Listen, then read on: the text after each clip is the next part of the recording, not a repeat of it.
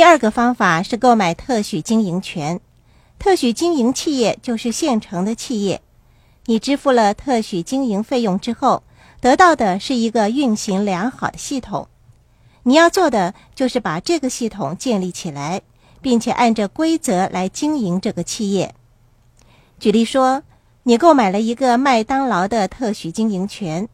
麦当劳的母公司将会告诉你需要买的餐巾和吸管是怎么样的。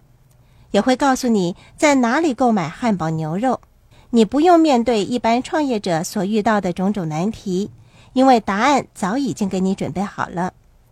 听起来特许经营权好像没有什么缺点似的。如果你是个凡事亲力亲为的人，特许经营权对你来说还是有缺点的，因为你购买的是别人的系统，必须按照创办人所要求的方法去做。特许经营权是一个现成的企业，它的其中一个好处是，许多银行愿意贷款给特许经营企业，因为银行家们明白，特许经营企业就是成功的商业系统。这些系统早已经建立起一定程度的商誉，并且具有丰富的营运经验。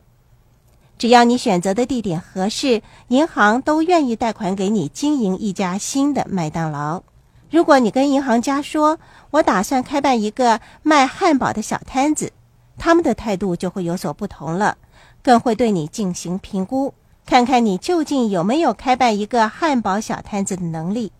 容易获得银行贷款是特许经营企业的其中一个优点。购买特许经营权比建立新公司需要花费更多的金钱。著名的特许经营企业的价值非常的昂贵。因为他们早已经建立了良好的商誉，你要从多方面做出衡量。